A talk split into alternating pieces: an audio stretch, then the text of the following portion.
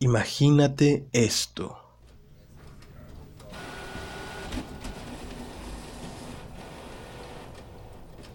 Bienvenidas y bienvenidos a Splim, una compañía que desarrolla software para recursos humanos.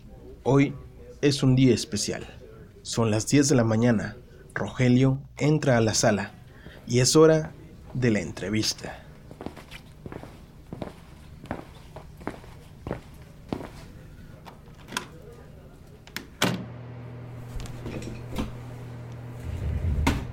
Hola, mucho gusto. Mariana, yo soy Rogelio. Mucho gusto, Rogelio. Qué gusto tenerte aquí. Yo soy el gerente de desarrollo de nuevos productos. A ver, veamos. Disculpa, me dijeron que no abriera tu currículum hasta que terminara la entrevista. Ah, ¿se puede saber por qué?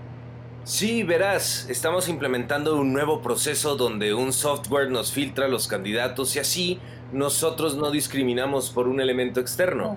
Oh, ajá. Eh, un elemento externo. Sí, algo de género, raza, minoría, que porque estudiaste en X universidad entre en la ecuación. Ah, Ya sabes. claro, claro. De hecho, tú eres la primera que pasa por este proceso. Ah, sí. Perdón, perdón, fue una mala introducción. Eh, mejor empecemos de nuevo. Yo soy Rogelio. Muy bien. eh, yo soy Mariana. A ver, cuéntame Mariana, ¿por qué quieres unirte a Splim? Bueno, de hecho, una de las razones es por su compromiso y política en temas de diversidad e inclusión. Ah, ¿sí? Sí, sí, sí. Te imaginarás. Mujer, ingeniera, 44 años. Por alguna razón parece que traigo en mi frente una señal no me contrates. Qué raro, no pareces de 44 años y al contrario, estoy seguro que con tu experiencia eh, podrías aportar muchísimo a cualquier equipo. Bueno, tampoco quiero engañarte. No es tantísima mi experiencia. Apenas hace unos tres años completé la universidad y me capacité en un programa donde enseñan a mujeres a programar. Así que realmente solo tengo tres años trabajando en programación. Ah, ok, ok. ujú. Pero, pero eso no importa. eh, finalmente, ah, finalmente aquí es un tema de capacidad y no de experiencia. Ah, qué bueno. Pe- perdón, era, era mi esposa. De seguro me va a pedir que pase por los niños al colegio. ¿Te da permiso para que vayas por ellos? Ya sabes, igualdad. Soy hombre moderno y ayudo en la casa también. ¿Tú estás casada? Sí. Hace un mes cumplimos seis años. Ay, muchas felicidades. Eh, ¿Tienen hijos? No, la verdad no quisimos. Pero tenemos dos perritos muy bonitos. Órale, eh, qué, qué bien. Eh, disculpa, eh, no conozco muchas parejas que hayan decidido no tener hijos. Pero si es algo que tu esposo y tú acordaron, pues es de respetar. Ah, no es esposo, es esposa. Ah, ay. eh, em, eh, ¿Sabes qué? Estoy un poco hecho a la antigua en esto de las entrevistas. Por, por eso voy a mejor mirar tu currículum. ¿Te molesta? Para nada. Ok, eh, veamos. Mariana Macui... Ma... Macui. Macui. eh, ay, ¿qué, qué apellido tan interesante. Es náhuatl. Ay, ¿de qué parte eres? De Hidalgo. Nunca he ido ahí, fíjate. Ay, es muy bonito. Sobre todo la sierra. Qué padre. Qué padre. Tus papás han de estar muy orgullosos de tu camino, ¿verdad? ¿Cómo? Sí, o sea, pues empezaste en la sierra y ahora en la gran ciudad trabajando en una empresa. Ah, no. Yo soy de la capital, de Pachuca. La sierra, pues es un lugar muy bonito al que vas a ver la naturaleza. Yo no vivía ahí. Ay. Capacidades, capacidades. ¿Qué? No, nada. Sabes, aquí viendo tu currículum, algo me inquieta. no has estado en ningún trabajo por más de un año. ¿A, a, qué, a qué se debe esto? ¿Cómo decirlo? Eh, ha habido problemas de reciprocidad. ¿Cómo? ¿De compromiso? Sí, podríamos decir algo así. Sabes que no se ve muy bien que en tu experiencia no hayas durado mucho tiempo en un lado. Sí, lo sé, pero creo que el no haberme quedado era lo mejor que pude haber hecho en esos momentos. Mira, la verdad me preocupa. Siento, siento que podría ser un patrón. Eh, te, te, cuesta el ambiente laboral? No. ¿Trabajar en equipo? No, no diría que era eso. Entonces, mira, yo estoy muy de acuerdo en que sea por un tema de habilidad y capacidad las contrataciones, pero me daría miedo que hicieras lo mismo aquí en el equipo. Dime, eh, ¿falta de compromiso? Mira, le explico rápidamente, ¿sí? En el restaurante fui acosada por mis compañeros, así que me salí. En la contaduría fui agredida sexualmente por mi jefe. En el corporativo, digamos que mi físico no era bien visto. Y en el despacho, bueno, ahí cuando mi jefe se enteró que era lesbiana, me corrió. No es tanta falta de compromiso mío, sino de las empresas hacia mí. Puta madre. Mm, bueno, dejaré el currículum y te quiero preguntar, ¿cuáles, ¿cuáles dirías que son tus capacidades? Rogelio, sé que al principio me preguntó por qué quería entrar a SPLIM y pues le dije que era por su compromiso y políticas en diversidad e inclusión, pero sabe que mejor no. Exploraré otras opciones. Creo que el mensaje todavía no está tan metido en la compañía. No, no, eh, creo, creo, creo que esto es un malentendido. Ah, no, no lo crea. He pasado mucho de esto para distinguir malentendidos y prejuicios. Muchas gracias por la entrevista. Hasta luego.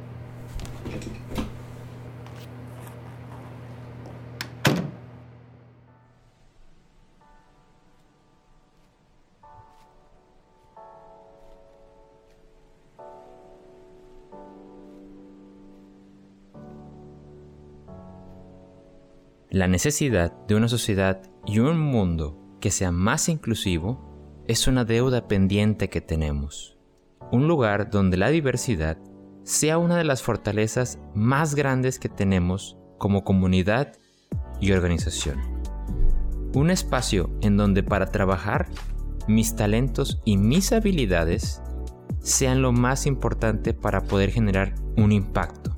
Porque en el futuro y en el presente ese mejor futuro al que aspiramos será con todos y para todos. Bienvenido, bienvenida. Esto es diversidad e inclusión.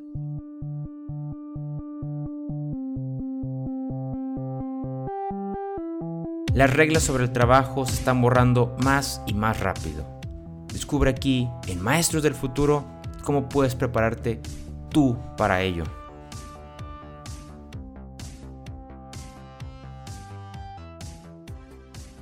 Hola, yo soy César Cosío, socio de Simple Change y tu conductor de Maestros del Futuro.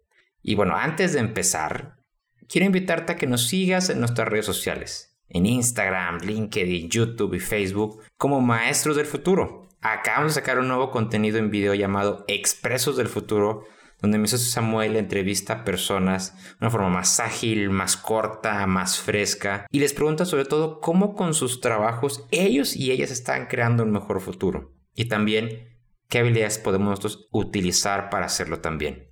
Te invito a que nos sigas ahí, nos dejes un comentario o escríbenos para saber si te gustó o cómo podemos mejorar con ello. Ahora sí, volviendo al episodio, usualmente, te cuento, nuestra estructura está limitada en entender cuál es el fenómeno del futuro del trabajo que estamos analizando. Cómo se ve en México, cómo está en Latinoamérica y de ahí cómo podemos aprender a generar estas habilidades para estar en él. Pero hoy queremos cambiar.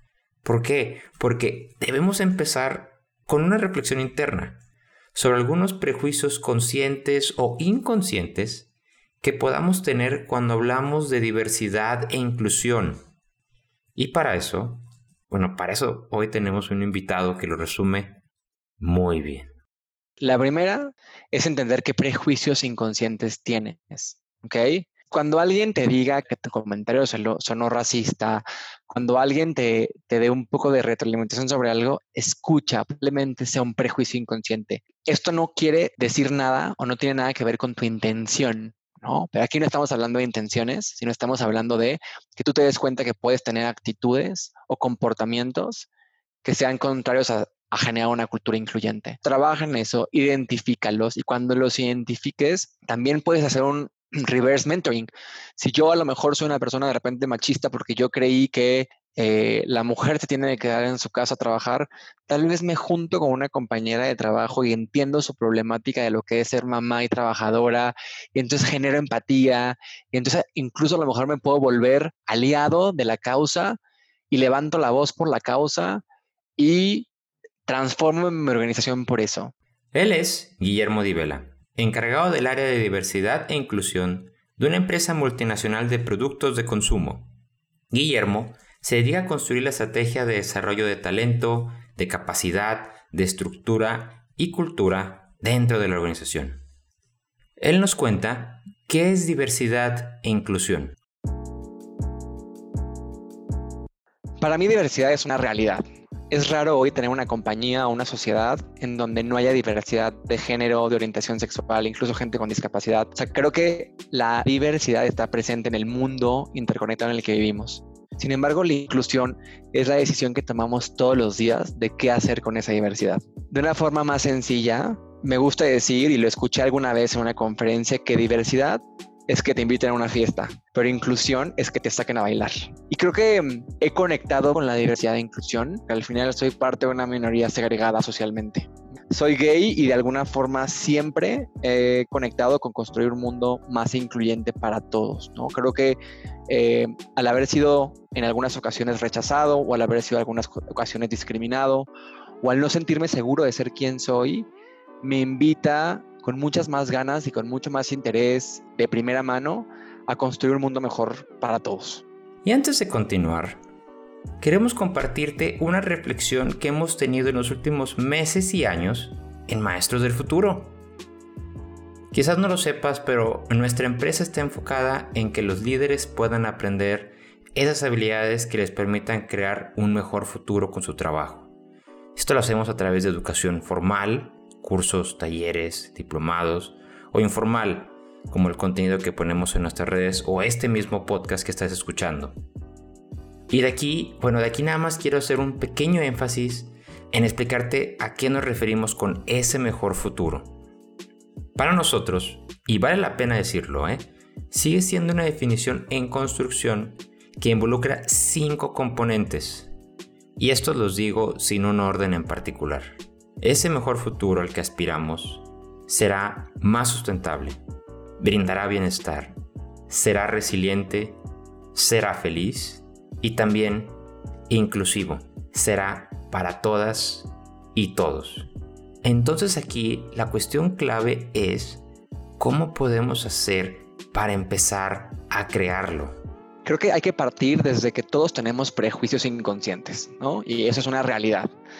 Eh, nosotros hemos crecido con ciertos lentes, dependiendo de la edad que tenemos, de la familia en la que crecimos, del país, de si somos hombre o mujer, de nuestra orientación sexual, de nuestra religión, y eso nos hace ser quien somos, eso nos hace ver la vida de una forma, y está bien, ¿no? Sin embargo, también eso viene cargado de estos prejuicios inconscientes de los que tienes que darte cuenta para justo poder ser un líder o una compañía incluyente para todos. ¿Cómo lo hacemos? Me parece que, repito, no es que esté mal que tengas X o Y prejuicios, sino que tú te puedas dar cuenta de eso que traes como esto que traes precargado en tu mente y que entonces reacciones en consecuencia o puedas educarlo para que esto no sesgue de alguna forma tus decisiones en a quién promuevo o a quién le doy el trabajo o a quién le asigno los proyectos, a quién contrato, etcétera, etcétera, etcétera. Y por supuesto que a ese mejor futuro y mejor mundo no vamos a llegar solamente con acciones individuales. Se necesita una transformación colectiva que involucre a organizaciones, compañías y a toda la sociedad. Pero también es generando compañías eh, que tengan culturas incluyentes, donde no importa si tengo una discapacidad, no importa mi orientación sexual, no importa el género, no importa mi religión, no importa de qué país soy, tengo la oportunidad de traer algo a la mesa, de desarrollarme, de que me den la oportunidad a mí de crecer y de dar lo mejor de mí. Y eso hacer la diferencia en la compañía. Y creo que eso es la mejor forma de cambiar el mundo donde podamos tener sociedades y micro sociedades mucho más incluyentes, donde todo el mundo se sienta que pueda jugar un rol y ser parte de. Y más allá de verse como un simple requisito, la diversidad e inclusión dentro de una organización tiene que ser entendida como ese elemento que puede traer grandes beneficios de distintas formas. Hay varios estudios que demuestran los beneficios. Número uno, hay un, mejor performance financiero. Compañías diversas son compañías que tienen mejor precio de la acción o que tienen mejor retorno de la percepción que tienen sobre las marcas, etcétera, etcétera, etcétera. Esto está demostrado. Después, esto mismo hace que tengas una mejor reputación y un mejor desempeño de negocio. Reputación ¿Por qué? Porque conectas con tus clientes, con tus consumidores y con tus empleados de una forma distinta. Y esto me llega al, otro punto que es, cuando tú tienes diversidad en la mesa, tienes diferentes formas de solucionar problemas o de llegar a, a, nuevos, a innovación o a nuevos productos, ¿no? Esto te hace conectar de una forma más distinta con otros consumidores y clientes que si todos fueran iguales o pensaran igual, probablemente no llegarías, ¿no? Entonces, esto te da mucho más innovación, te da más conexión con clientes y consumidores y por último te da acceso a mejor y más talento. Porque si yo estoy buscando hombres mexicanos de entre 20 y 25 años, voy a traer solamente a un grupo de la población con una visión del mundo y con unas problemáticas muy particulares y me cierro la oportunidad de traer gente de ideas distintas, con backgrounds distintos, con opiniones diferentes que me van a traer a la mesa productos, innovación, ideas. La diversidad en las organizaciones permite que existan diferentes puntos de vista que dan la oportunidad de llegar a soluciones, bueno, que tal vez nunca hubieran sido pensadas porque no teníamos esta diversidad de pensamiento. Las diferentes opiniones, diferentes puntos de vista, edades, géneros, diferentes orientaciones sexuales, todas ellas nutren a un equipo de trabajo y a una organización. Pero a veces el reto no cae en que las personas acepten estos cambios, sino en que entiendan su impacto. Para ello, Guillermo nos cuenta dos formas en las que se puede llegar a ello. Una es, esta es mi cultura organizacional y yo como líder bajo una pauta de qué es lo que yo espero de los otros líderes de la organización. Esto es muy poderoso porque es en esta compañía creemos en A, B y C y si tú quieres ser parte de esto tienes que respetar este A, B y C, ¿no? Es bien poderosa, pero al mismo tiempo es tal vez un poco menos auténtica, ¿no? Eh, por el otro lado, creo que para manejar el cambio siempre hay que ayudar a la gente a entender cuál es el cambio, porque a veces cuando hablamos de cambio en general, la gente no entiende, a ver, ¿de qué me están hablando? ¿Qué significa ser LGBT inclusive? ¿Qué significa traer a alguien con discapacidad? Entonces, hay que masticarle de repente las cosas a la gente como para que puedan entender de qué estoy hablando, qué es ese cambio del que me están hablando. Luego es, ¿qué gano yo del cambio? ¿No? Es importante que les ayudemos a entender también qué ganan estas personas del cambio. Después, ok, este es el cambio, ¿qué requiero cambiar yo? ¿No? ¿Cuál es el, gap que existe entre el cambio y yo? ¿Qué es lo que tengo que desarrollar? ¿Qué es lo que tengo que aprender? Y por último, ¿qué gano? Eh, o cómo me refuerzan como incentivo que ese cambio continúe. Sobre cómo se puede empezar a instaurar un área dedicada a la diversidad e inclusión y cómo nosotros podemos ser más incluyentes, lo escucharemos después de este corte comercial somos de los países con una penetración más baja de los, de los seguros de salud a nivel mundial. Eh, y tristemente, eh, una crisis de salud, llámese una enfermedad o un accidente, es la causa número uno de que las personas van y piden un crédito. Y muy probablemente si esa enfermedad o ese accidente tiene dimensiones catastróficas pueden llegar hasta perder su casa. Entonces, Sendala nace justamente como una herramienta de resiliencia financiera, buscando otorgar eh, coberturas a este segmento de la población tan, tan grande que no únicamente no tiene acceso a un seguro, sino es muy probable que tampoco tenga acceso al sistema de salud pública. Ella es Eva Sanders, cofundadora de Sendala, una fintech que se dedica a proteger la salud y el bienestar de aquellos que no tienen acceso a un seguro. Esta empresa busca acercar coberturas transparentes, gratuitas y escalables enfocándose en los millennials, la generación Z y la población dentro de la gig economy. Todo esto a través de productos y servicios financieros que fomentan la resiliencia.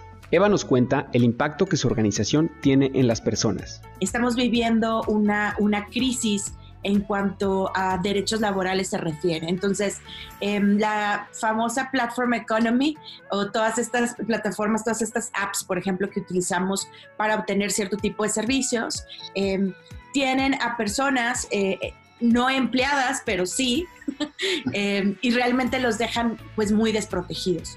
Entonces, Sendala eh, se diferencia en el sentido que no únicamente está enfocado en un sector más joven, sino también en un sector que muchas veces no tiene la cultura de, asegurarse, ¿no? De un seguro de salud, un seguro contra accidentes, eh, y realmente puede hacer la diferencia entre em, simplemente tener un inconveniente a tener una tragedia en tu entorno económico y familiar. Sobre cómo funcionan los seguros en Sendala, lo escucharemos más adelante. Antes de continuar, quiero aclarar un punto importante sobre este tema. Cuando planeamos el podcast hace ya más de un año hablando sobre el futuro del trabajo y las habilidades que necesitamos para ser exitosas y exitosos en él, sabíamos que cada episodio solamente sería un pequeño charco del océano que representa cada uno de los temas, ya sea automatización, aprendizaje o en este caso inclusión. Aquí apenas estamos explorando desde un punto de vista organizacional una pequeña parte del tema. Y por supuesto que hay más recursos y eventualmente sacaremos más episodios que lo aborden, donde quizás hagamos más énfasis en temas de discapacidad, minorías u otros. Te invito a que si te gusta el tema, sigas llenando tu información para que puedas aplicar tú en tu trabajo. Pero volviendo al tema, Guillermo nos estuvo hablando sobre la importancia de la diversidad y el valor que una organización puede adquirir al ponerla sobre la mesa. Pero ahora escuchemos sobre aquellos elementos que son necesarios para poder tener una cultura organizacional diversa e incluyente. Yo creo que sí, 100% tiene que ver con los valores de la compañía, eh, tiene que ver con mi misión y mi visión de la organización. ¿Qué quiere decir esto? Que si yo creo en la no discriminación, tengo que tener una política de cero tolerancia a la misma y tiene que haber congruencia, porque el día que alguien venga y discrimine a A, B o C persona por X o Y razón, tengo que hacer cumplir esos valores organizacionales, ¿no? Después, eh, tengo que tener un liderazgo incluyente. ¿Qué quiere decir esto? Que tengo que hacerles entender o les tengo que poder transmitir a los líderes de la organización qué es esto y por qué es importante. Y luego viene el tema cultural, ¿no? Y el tema cultural se compone de varios factores. Primero, políticas y procedimientos. Mis políticas y procedimientos tienen que ser congruentes. Yo no puedo decir que soy incluyente y cuando hablo de maternidad y paternidad, siempre hablo de mamá y papá. O decir que soy incluyente, pero en mi proceso de reclutamiento no soy accesible para gente en silla de ruedas o gente débil visual. Que, hay que ser congruentes con nuestras políticas y procedimientos. Como explica Guillermo, la clave está en tener los valores y la visión que lleven a la organización a la diversidad e inclusión tiene que haber un liderazgo que lo entienda, lo ejecuta y lo viva.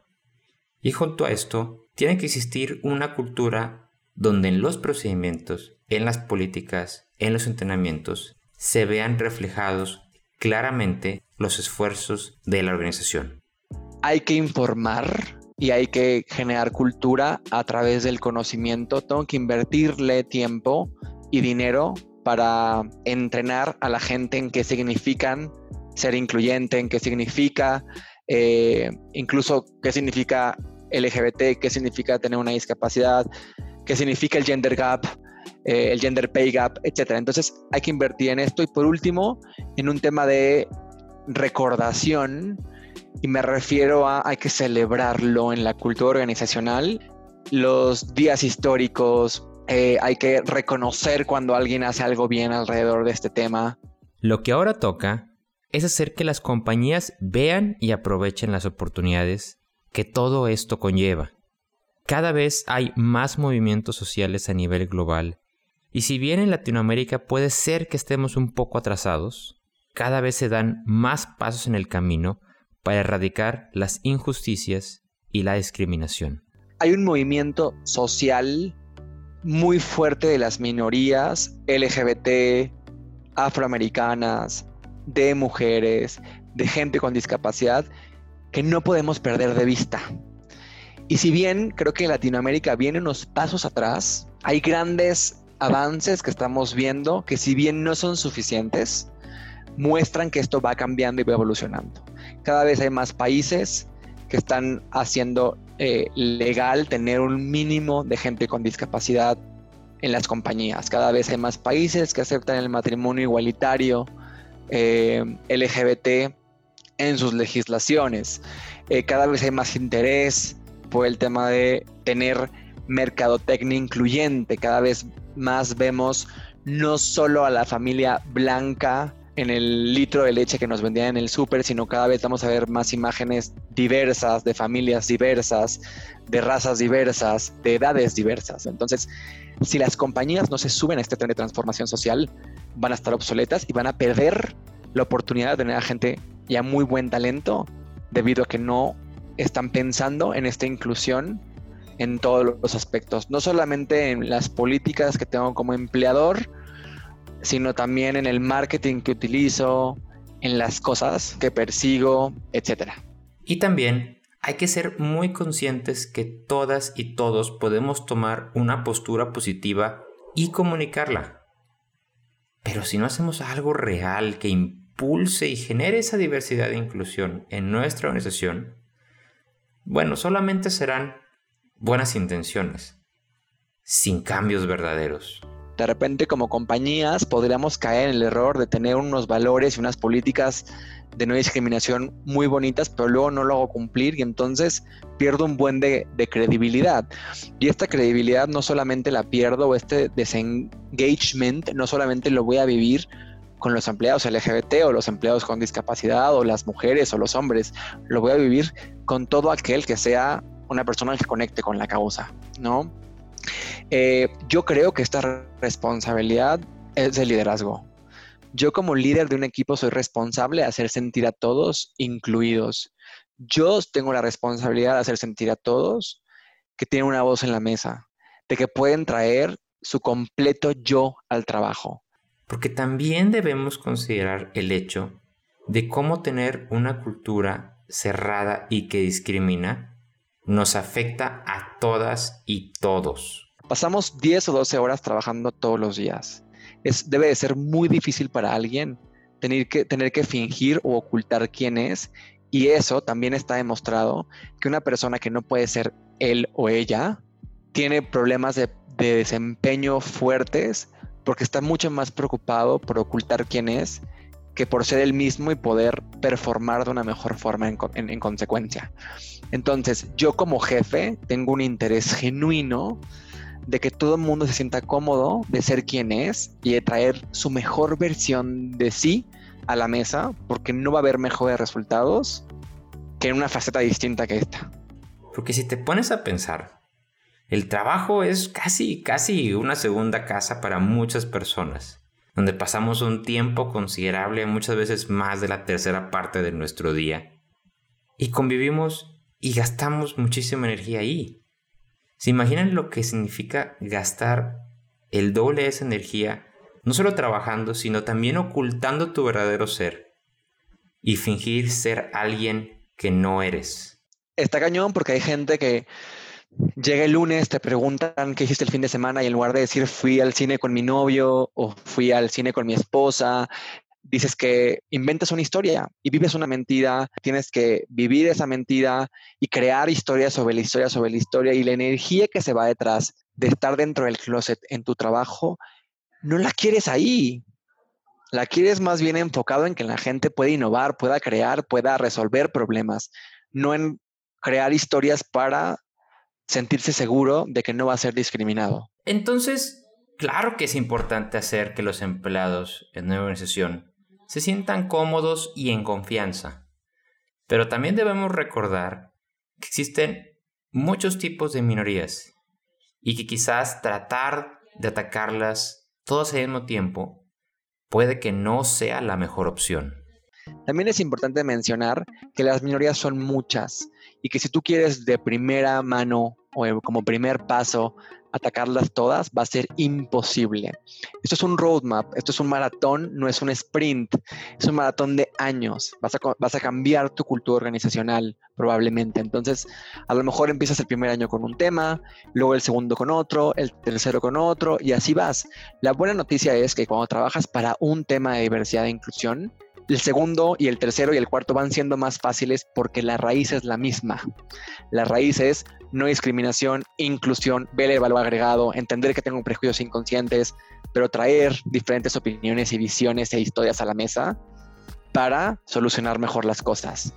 A veces, la principal problemática dentro del tema de diversidad e inclusión es la ignorancia, porque esta causa miedo y el miedo causa rechazo.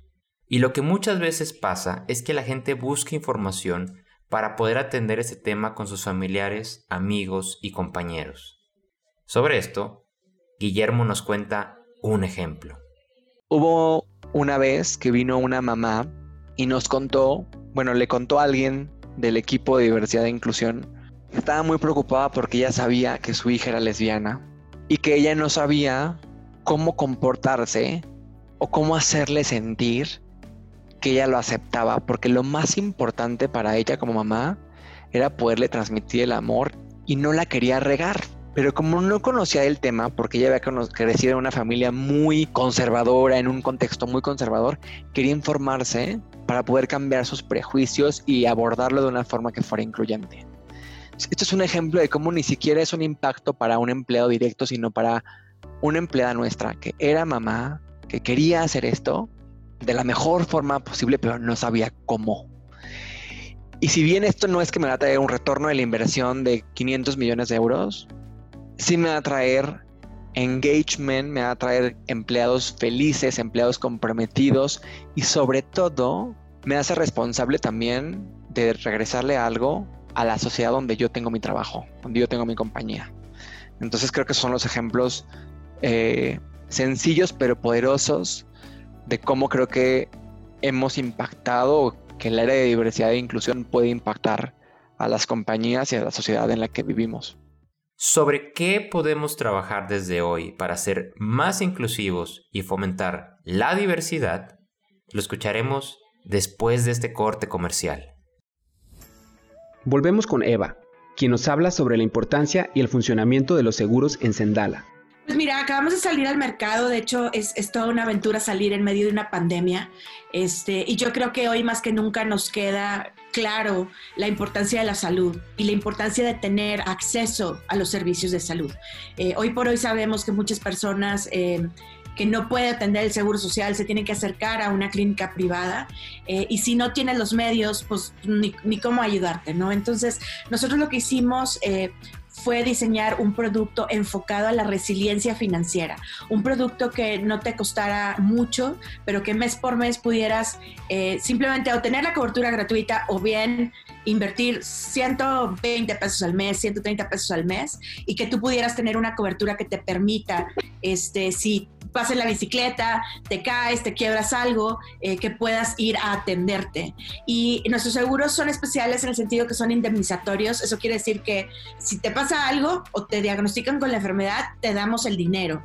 No es de que, oye, tienes que ir a una red específica de hospitales, con una red de médicos especiales y te decimos lo que te cubrimos o no ya que estés adentro, sino desde un principio tú decides si te gastas tu dinero en eh, contratar a una enfermera o ir con el doctor más nice del planeta o ir con un chamana que te cure o decides que mejor vas a viajar porque quieres aprovechar el último año de tu vida, lo que tú quieras. O sea, realmente nosotros lo que estamos buscando es poner el control en tus manos y que alguien no esté decidiendo por ti. Y eso se me hace que también es muy interesante y justamente es parte de esta plataforma que estamos generando de ir creando una conciencia sobre la salud, una conciencia eh, no únicamente sobre la resiliencia eh, financiera, sino también sobre la resiliencia física y que seamos conscientes que las únicas personas que podemos decidir y cuidar nuestra salud física y financiera somos nosotros mismos. Por último, una invitación para sumarse a Sendala pues yo los invito a que visiten nuestra página que es www.senda.la, senda con Z, eh, y que se registren para obtener estos seguros. Ahorita acabamos de salir al mercado y tenemos una cantidad de seguros gratuitos limitados. Eh, justamente estamos en nuestra, en nuestra siguiente ronda de inversión y eh, el dinero que estamos buscando es para poder ampliar nuestra base de coberturas gratuitas.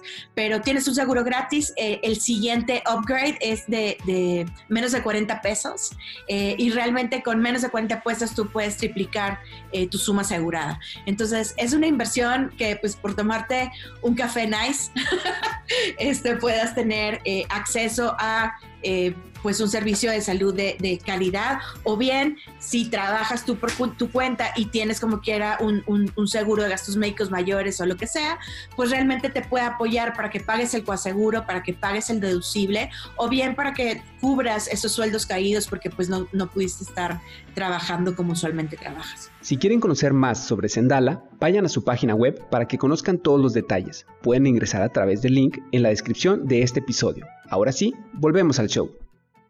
Te puedo decir que creo firmemente que este tema solamente nos hará más fuertes y también reconozco que hay muchos factores, tanto conscientes como inconscientes, por los cuales nos puede costar trabajo, pero es necesario.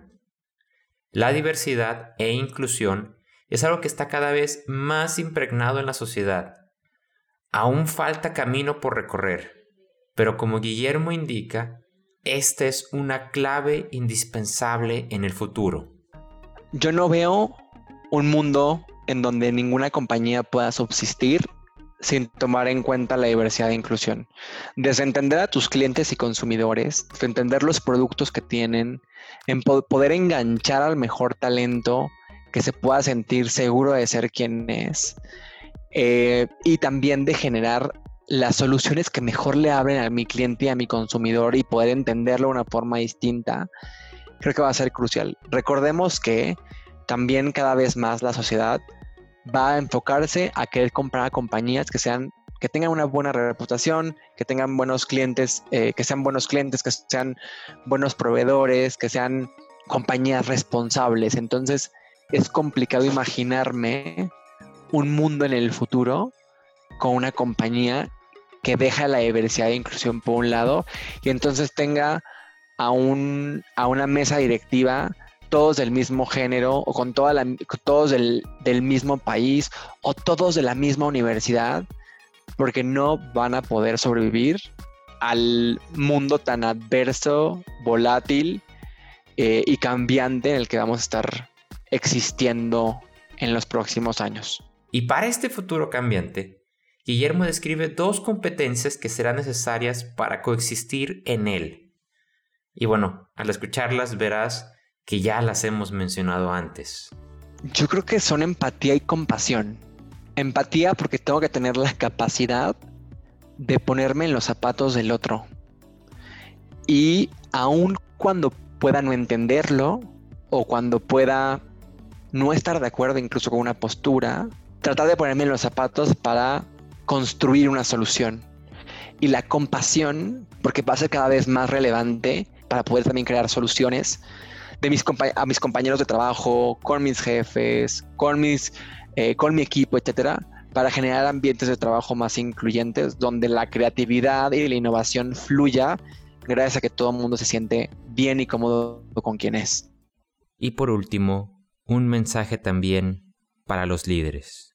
Cuando tú eres una minoría y llegas a un rango alto en tu organización, tienes la responsabilidad de hacer el camino más fácil a los que vienen.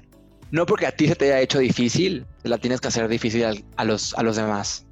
Entonces, cuando llegas a una posición donde puedes cambiar las políticas, donde puedes cambiar los procedimientos, donde puedes generar cultura, donde puedes mentorear a otros, donde puedes debatir, donde tienes la voz para que en una junta digas ese chiste fue misógino o ese chiste está fuera de lugar, tienes que levantar la voz por los demás, por generar culturas donde la gente se sienta respaldada y donde la gente se sienta que puede ser quien es y que va a haber alguien ahí arriba que, va a levantar la mano por ellos.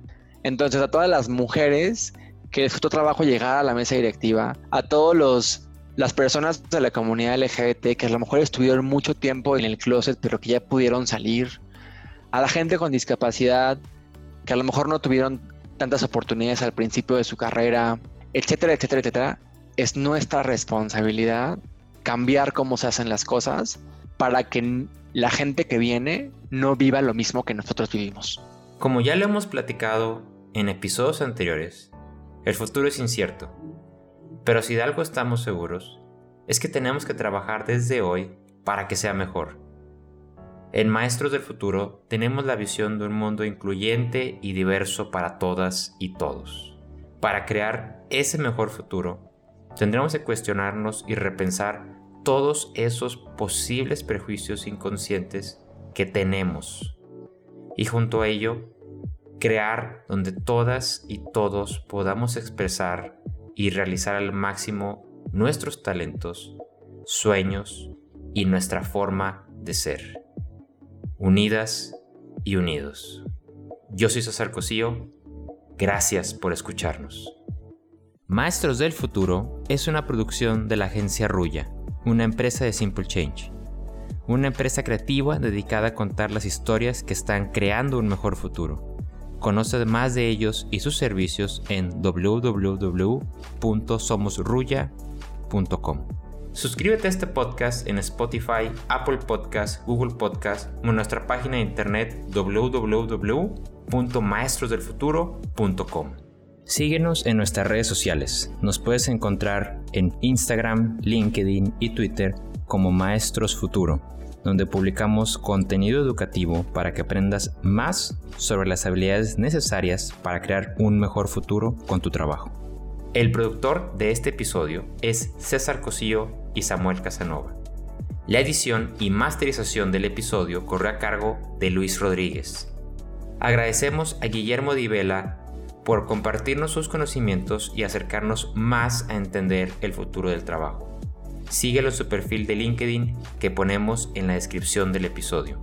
Agradecemos a Catalina Natasha y a Shadi Mohamed por prestarnos sus voces en el ejercicio de imaginación.